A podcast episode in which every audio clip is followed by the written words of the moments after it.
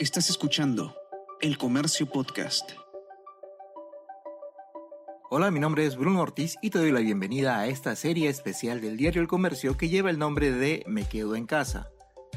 Esta es una serie de podcast en donde encontrarás datos de tu interés que te ayudarán a estar informados, a aumentar tu productividad y a conocer razones por las que puedes seguir quedándote en casa como medida de precaución y así continuar ayudando a frenar el avance del coronavirus. Pese a las circunstancias, estamos tratando de retomar, eso sí, con mucho cuidado, esas citas médicas que dejamos pendientes antes de la pandemia y la cuarentena obligatoria. Quizás ya sea el momento de que te des una vuelta, por ejemplo, por el dentista. Sin embargo, ¿qué tan segura puede ser esa cita? ¿Qué debe tener un consultorio para transmitir la sensación de seguridad a sus pacientes? ¿Qué protocolos se deben cumplir?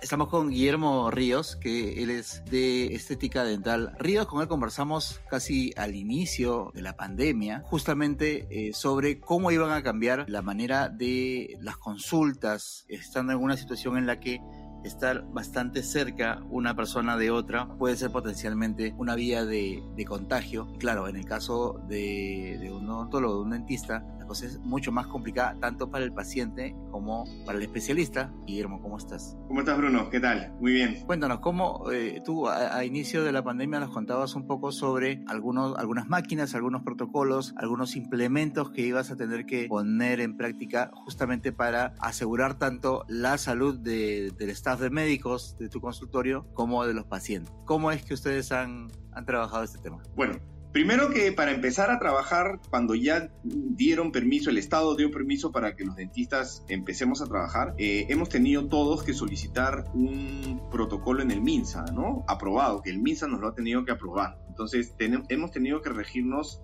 a los protocolos. Lo primero es ya no es como antes que el paciente te tocaba la puerta, tocaba el timbre, te decía me quiero atender y le hacías su historia y lo atendías. Ahora todo se está manejando primero por una videollamada. ¿no? Se coordina una videollamada, el profesional hace una videollamada al paciente y lo primero que preguntas le haces un interrogatorio acerca de su estado de salud general y de cualquier signo o síntoma que pueda tener relacionado al COVID o si ha estado con algún familiar o algún amigo o alguien cercano que haya tenido esta enfermedad. Es como que un primer filtro antes de cuadrar bien cuándo va a ser la consulta y cómo y todo lo demás. Por supuesto, antes de que el paciente llegue al consultorio, nosotros tenemos que hacer un descarte, ¿no? Por lo menos de vía oral de COVID. Y si es un paciente que ha tenido COVID, porque ya nos ha pasado, que hay pacientes que nos han dicho, sí señorita, yo he tenido COVID, les estamos pidiendo su prueba molecular negativa, ¿no? Recién hecha, para poderle agendar la cita, porque tampoco podemos discriminar a los pacientes, ¿no? Entonces tiene que haber de todas maneras una prueba y con eso se les agenda. Después de eso, ya el paciente tiene su cita, llega al consultorio y lo primero que se hace es el asistente le mide la temperatura, lo invita a que se haga una, le hacemos una desinfección, hemos tenido que comprar una pistola eh, pulverizado con luz UV, ¿no? Entonces al paciente se le hace una desinfección, porque esta pistola hace que, que el producto desinfectante que nosotros usamos, amonio cuaternario, no sea tan directo y como que no le moje la ropa al paciente, ¿no? Entonces la luz UV con el amonio lo que hace es pulverizar y va a desinfectar y matar cualquier tipo de virus, bacteria o microorganismo eso se hace después de medir la temperatura. Una vez que ya se ha desinfectado con eso, se le invita al paciente a que se siente, se le da su alcohol para que se limpie las manos, su alcohol en gel, y se le da su kit de bioseguridad, que consta de protectores de zapatos, protectores de, cabello y un mandilón, todos descartables. Eh, la norma dice que todo se tiene que desechar. Después de eso, el paciente espera ya el, lógicamente el consultorio ya está estéril y listo para la atención y se le invita al paciente que pase al baño con su enjuagatorio, que es una solución de un enjuagatorio bucal con agua oxigenada. ¿Qué cosa es lo que hace eso? Eso va también a eliminar cualquier virus o bacteria que tenga en ese momento el paciente en la cavidad bucal.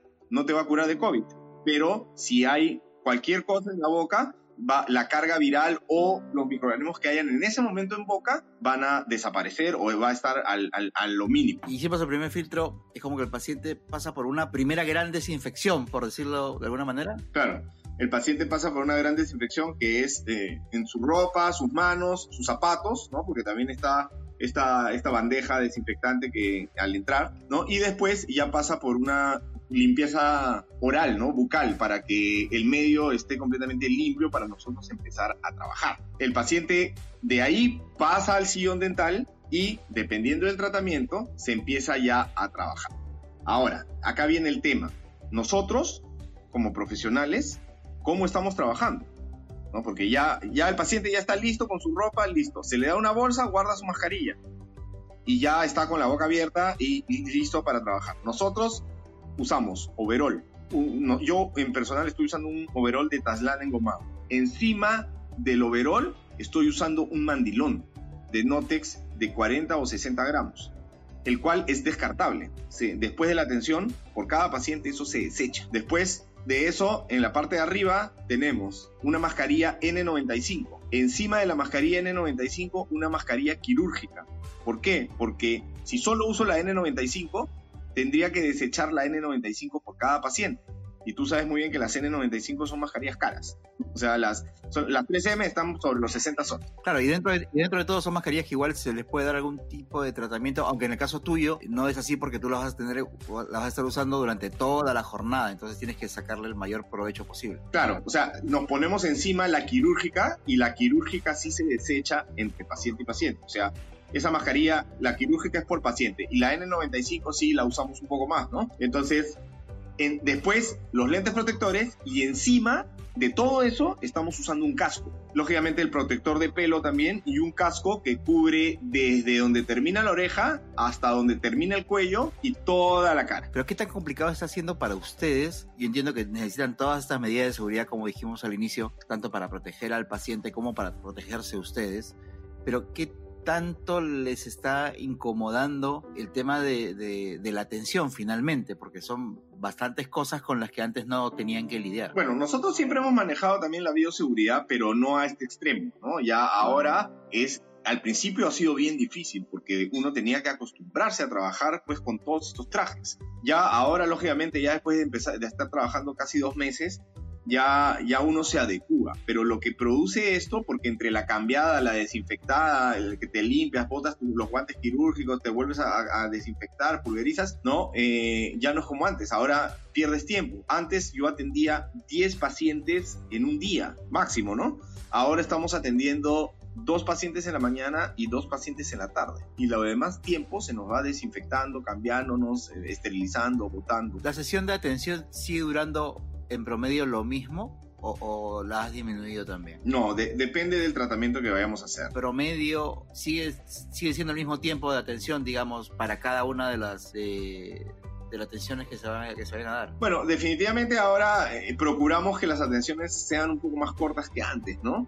Pero como te digo, depende también, ¿no? Si voy a sacar una muela del juicio, que también el, paciente viene con dolor, una emergencia, yo ya sé que una muela del juicio en cirugía me demora entre una hora y media y dos horas. Ahí no puedo, no puedo calcular el tiempo. Pero si sé pues que es un paciente pues que no sé, que le voy a hacer una corona, entonces que antes tallaba, después de tallar hacía la provisional, tomaba impresión, ya ahí me tomaba una hora y veinte, y, pero ya, ya mandaba al laboratorio, ahora pues lo hago en un poquito más de sesiones, pero la sesión es un poco más corta, ¿no? Ya, ya no es de una hora y veinte, sino de 40 minutos, ¿no? 45 minutos. Y también eso hace que, que tengamos más tiempo también para poder esterilizar, ¿no? Antes, eh, ahora también en el tema de esterilización, estamos usando nuevos equipos. Ahora hemos adquirido un autoclave, que es una esterilizadora de vapor, hemos comprado una máquina de lavado ultrasónico que después de que lavamos los instrumentos, lo metemos los instrumentos a esta máquina, que es una máquina de ultrasonido que vibra, se le mete, se le pone, perdón, un producto eh, detergente que es un líquido enzimático y ese ultrasonido trabaja más o menos 5 a 6 minutos y con eso ya sabemos que los instrumentos están completamente limpios. Después de eso, los empacamos en una máquina que también he comprado, que es una máquina al vacío que empaca. Y una vez que empaca, lo meto a la esterilizadora autoclave de vapor y presión. Entonces los instrumentos lógicamente salen limpiecitos, completamente estériles y empacados, listos para abrirlos en la consulta, ¿no? Como un sobrecito. Claro, porque e, eso, digamos, debe ser también una de las principales dudas de las personas que todavía, que no tienen la urgencia, pero que sí desearían ir a, una consulta al pensar, oye, el especialista tiene que colocar aparatos, instrumentos y, demás accesorios en la boca que, o sea, no solamente es el peligro de, que tú le respires al paciente o el paciente te respira a ti, sino ya desde el punto de vista del paciente es, oye, me van a poner un montón de, elementos que yo no sé si están necesariamente bien, bien esterilizados y que podrían, eh, teniendo en cuenta la, cantidad de tiempo que, que permanece el virus en ciertas superficies podrían convertirse en una, en una manera de, contagio. Claro, por eso hemos adquirido el autoclave. ¿Por qué? Porque nosotros antes eh, teníamos dos hornos de calor seco, pero los hornos, o sea, horno de esterilización seco. En el horno de esterilización seco tú puedes introducir todo lo que son instrumentos metálicos quirúrgicos, ¿no? De acero quirúrgico pero en el autoclave también puedes poner instrumentos que tengan plástico, que tengan gebe, o puedes también esterilizar ropa, o puedes esterilizar también, o sea, no solamente elementos metálicos, sino de cualquier otro tipo de material. Teniendo en cuenta que, claro, como tú dices, tú has tratado de obtener la mayor cantidad de, aparatos que te permitan darle la tranquilidad tanto a tu personal como a tus pacientes para que puedan estar en un ambiente seguro y, como comentabas, otros profesionales de repente no, no pueden hacerlo. ¿Cuáles tú crees que deberían ser las claves en las que debería fijarse un paciente para eh, estar eh, seguro o tener confianza en que va a ser atendido en un espacio seguro? Claro, primero eh, todo el atuendo del doctor, ¿no? Porque tú sabes que como el doctor está, todo, está con pacientes, el doctor, si estuviera infectado, también podría contagiar a un paciente. Pero si tú ves al doctor, pues está completamente cubierto, ¿no? Con, con, su, con su casco, con, con mandilón, por lo menos. Yo estoy usando overol y mandilón, ¿no? Entonces, con su mandilón y con, todo, y con todo eso, ya sabes que por lo menos de ese lado el doctor está siendo prudente. Si ves al doctor solamente con su chaqueta, ¿no? Y con, con su mascarilla, lógicamente podrías tener una, una, pequeña preocupación, ¿no? Porque no, no está tomando todas las medidas adecuadas para poder atender. Ahora, el consultorio, ¿no? Y, lógicamente eso ya también es mucho de la confianza que el, que el, paciente tiene con la clínica o con el consultorio que se atiende. Lo ideal es que, o sea, el MINSA está solicitando que ahora todos los dentistas tengamos autoclave. Es algo, va a ser algo obligatorio. ¿no? Antes teníamos horno de calor seco. Entonces, el, autoclave te va a permitir que se pueda esterilizar todo tipo de instrumentos, como te digo, plástico. Entonces, ya, no tienes calor seco, pero por lo menos tiene el autoclave. Tal vez la máquina ultrasónica no es necesaria. Ya puedes lavar a mano y puedes, si quieres, este, desinfectar ya con el amonio cuaternario, ¿no? La máquina de embalado también, si quieres, no la puedes tener, pero por lo menos el autoclave sí es necesario. Yo sí recomendaría que todos los ambientes tengan la luz UV. Tal vez no puedes tener la pistola, ¿no? Tal vez tienes simplemente estas pistolitas de plástico para pulverizar tu amonio cuaternario. Y no, no te puedes comprar la pistola UV con luz. Pero por lo menos, si no tienes eso, tienes, este, tienes estas, estos ayuntamientos de plástico, ¿no? Para, para poder pulverizar.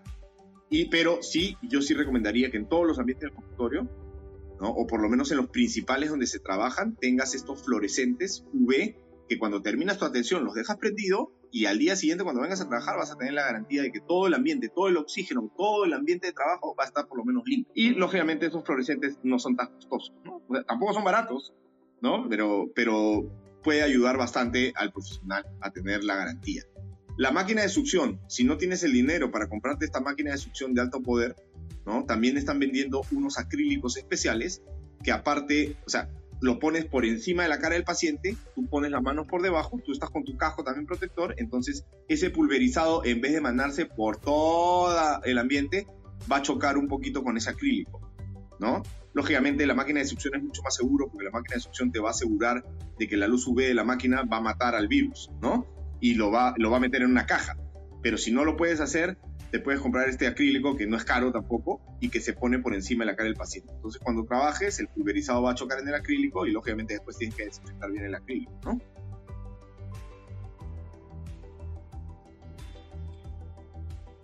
Hasta aquí hemos llegado con el episodio 43 de la serie Me Quedo en Casa, un conjunto de podcasts producidos por el comercio que busca brindar información de interés y darte nuevos motivos para permanecer en tu hogar y así ayudar a seguir frenando el avance del coronavirus. Mi nombre es Bruno Ortiz y nos escuchamos pronto. Esto fue Me Quedo en Casa. Esto fue El Comercio Podcast.